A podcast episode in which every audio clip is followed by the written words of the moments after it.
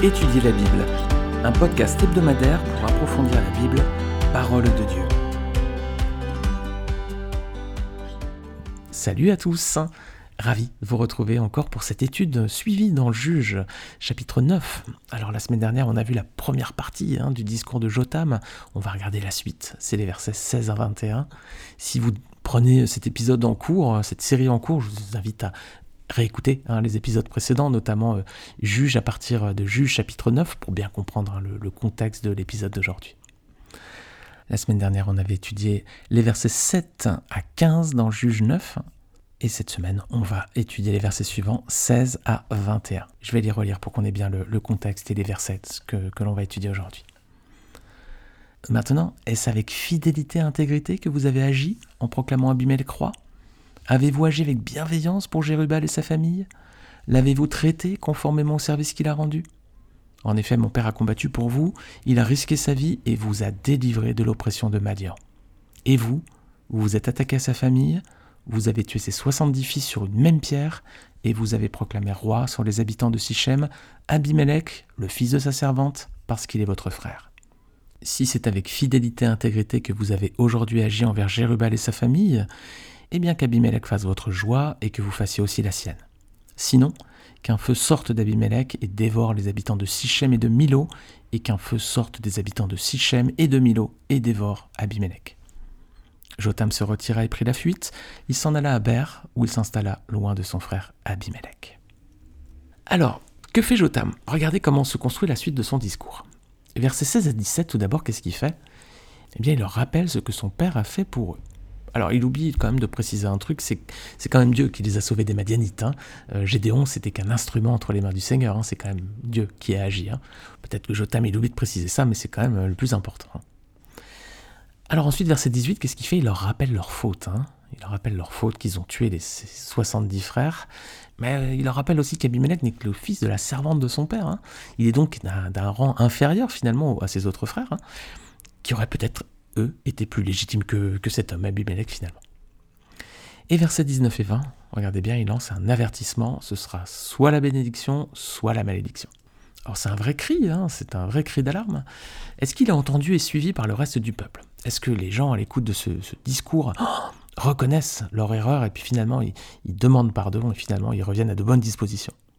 Non, pas du tout. Hein. Personne n'écoute Jotam, il doit même s'enfuir, hein, puis disparaître, on ne le reverra plus ensuite.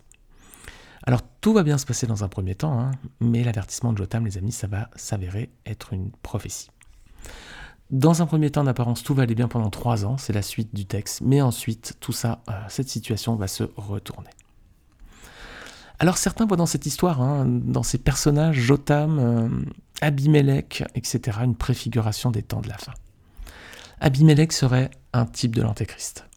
Et en effet, l'antéchrist va prendre autorité sur les peuples, hein, il, va, prendre lui-même l'autorité, il va dominer sur eux, il va les écraser, jusqu'à sa chute, hein, qui va être provoquée par Dieu. On voit ça dans Daniel 11, verset 36. Regardez. Le roi, l'Antéchrist, fera ce qu'il voudra. Il s'élèvera, il se glorifiera au-dessus de tous les dieux, et il dira des choses incroyables contre le Dieu des dieux. Il prospérera jusqu'à ce que la colère soit consommée, car ce qui est arrêté s'accomplira. Voilà, l'Antéchrist verra la fin de son règne. Lorsque Dieu aura décidé, à un moment voulu, Dieu mettra fin à tout cela et il précipitera sa chute. Alors Abimelech, ce serait un type de l'antéchrist pour certains. Il préfigurerait ce personnage. Donc, dans euh, ce contexte, les 70 fils de Gédéon, c'est qui alors? Bah, Ce serait l'image du résidu persécuté par l'antéchrist. Hein. Il, y aura un, résidu du peuple qui sera persécuté, ce serait les 70 fils de Gédéon. Et Jotam, lui, ce serait l'image de ceux qui porteront le témoignage de Dieu au milieu des tribulations. Alors, je suis aussi en phase avec cette image, hein, qui peut être aussi une, autre interprétation. Hein.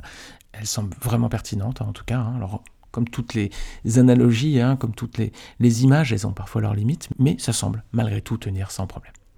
Donc Abimelech, les 70 fils de Gédéon et Jotam sont certainement aussi une préfiguration de la fin des temps. Mais c'est également, les amis, une image, un avertissement pour nous chrétiens aujourd'hui. Regardez bien, aucun des trois armes ne veut abandonner son service, sa place et son rôle pour régner sur les autres. Dans nos églises, les amis, ne cherchons pas à abandonner notre place au profit de nos frères pour chercher à dominer sur eux. Il n'y a aucun mal à prendre une place de leader dans une assemblée, bien au contraire. Hein. Regardez ce que dit 1 Timothée chapitre 3 verset 1. Cette parole est certaine, si quelqu'un aspire à la charge d'évêque, il désire une œuvre excellente. Alors si c'est la place que Dieu a prévue pour nous, les amis, alléluia, amen. Eh bien, répondons à l'appel et allons-y, hein. aspirons à cette charge d'évêque, c'est une œuvre excellente. Voilà ce que nous dit la parole. Allons-y, fonçons si c'est Dieu qui appelle Adelante. Mais dans tous les cas, les amis, laissons-le nous appeler. Ne recherchons pas une place de premier plan par nous-mêmes, hein, comme Abimelech. C'est notamment ce qu'a ordonné le Seigneur Jésus-Christ. Lorsque les apôtres ont, commencé à un moment à chercher à, prendre des places, à avoir des premiers rôles et tout ça, ils voulaient dominer un peu sur, sur le reste, Jésus est intervenu et il leur a dit de ne pas chercher la meilleure place, mais plutôt d'agir comme des serviteurs. Je vais lire ce passage, Luc 22, versets 24 à 27. Il y eut aussi une rivalité entre les disciples pour déterminer celui qui devait être considéré comme le plus grand parmi eux. Jésus leur dit Les rois des nations dominent sur leur peuple et ceux qui exercent le pouvoir se font appeler bienfaiteurs.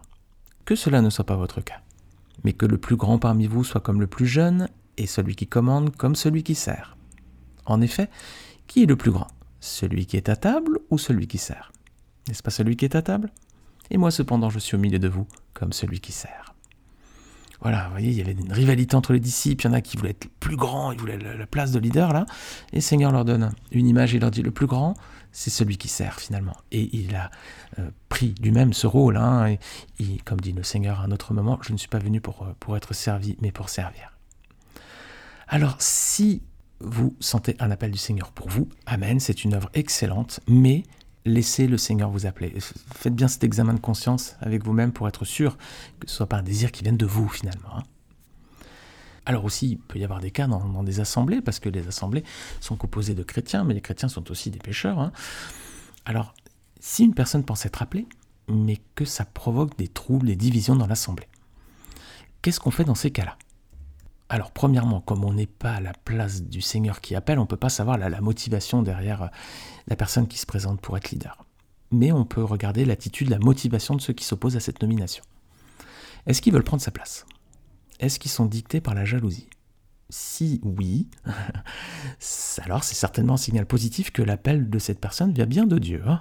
S'il y a des gens qui s'opposent par jalousie pour prendre sa place, c'est peut-être aussi, voilà, c'est finalement quelque chose d'assez favorable parce que ça veut dire que c'est bien Dieu qui appelle et que justement il y en a qui sont animés par des sentiments mauvais, qui veulent s'opposer, donc il faut le voir comme un signal positif, un feu vert, certainement.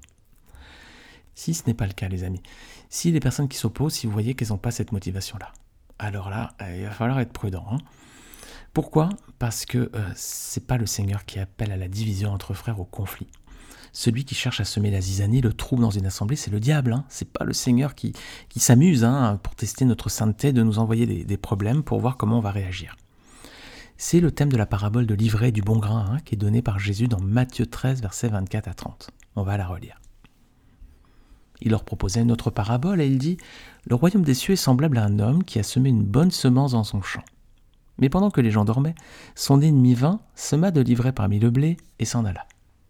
Lorsque l'herbe eut poussé et donné du fruit, l'ivraie parut aussi. Les serviteurs du maître de la moisson vinrent lui dire Seigneur, n'as-tu pas semé une bonne semence dans ton champ? D'où vient donc qu'il y a de l'ivraie? Il leur répondit C'est un ennemi qui a fait cela. Et les serviteurs lui dirent Veux-tu que nous allions l'arracher? Non, dit-il, de peur qu'en arrachant l'ivraie, vous ne déraciniez en même temps le blé. Laissez croître ensemble l'un et l'autre jusqu'à la moisson, et à l'époque de la moisson, je dirais au moissonneur, arrachez d'abord l'ivraie et liez-la en gerbe pour la brûler, mais amassez le blé dans mon grenier. Alors les amis, on voit ici clairement que c'est pas le Seigneur hein, qui sème la, zizanie hein, dans une assemblée, c'est le diable. Donc regardez bien les motivations des uns et des autres. Alors les amis, si vous êtes face à ce type de situation dans votre église, dans votre assemblée, je ne souhaite pas que Dieu nous en garde, mais voilà, une église est aussi composée de pécheurs. Alors, ne cherchez pas à régler le problème par vous-même hein, ou à vous battre. Hein. C'est ce que dit la, parabole. Hein. Euh, Seigneur dit non, n'arrachez rien, laissez faire et autant voulu je, ferai les choses. Alors du coup, faites comme Jotam, le fils survivant de, Gédéon. Dites ce que vous avez à dire devant le peuple. Montez en haut de la montagne et criez-le s'il le faut, mais n'allez pas au-delà. Jotam n'a pas cherché à mener une contre-offensive, il n'a pas, réuni un groupe ensuite pour essayer de mener une contre-attaque là. Pas du tout, il a dit d'une voix forte ce qu'il avait à dire, il a parlé, et puis s'est tué ensuite, et il a disparu.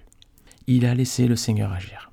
Alors dans tous les cas, les amis, voilà la bonne attitude et c'est celle que Dieu nous demande d'avoir aussi dans la parabole de l'ivraie du bon grain. Ses serviteurs lui dirent Veux-tu que nous allions l'arracher? Non, dit-il, de peur qu'en arrachant l'ivraie, vous ne déraciniez en même temps le blé. Laissez croître ensemble l'un et l'autre jusqu'à la moisson, et à l'époque de la moisson, je dirai au moissonneur Arrachez d'abord l'ivraie, liez-la en gerbe pour la brûler, mais amassez le blé dans mon grenier. Le Seigneur fera toute chose en son temps, les amis. À vouloir essayer de régler le problème par nous-mêmes, on risque d'arracher en même temps de la bonne graine, c'est-à-dire faire du dégât dans l'assemblée. Donc les amis, dans tous les cas, dites ce que vous avez à dire, et puis ensuite priez, gardez le silence et laissez le Seigneur agir. C'est ce que nous dit justement Exode 14, verset 14. L'Éternel combattra pour vous, et vous gardez le silence. Amen Amen les amis. Alors la semaine prochaine, on va étudier la suite de l'histoire. On va voir que la paix en Israël va durer trois ans, pas très longtemps. Et puis il y a un événement qui va survenir et qui va provoquer un conflit grave entre Abimelech et le peuple. C'est ce qu'on verra donc la semaine prochaine dans la suite de cette étude.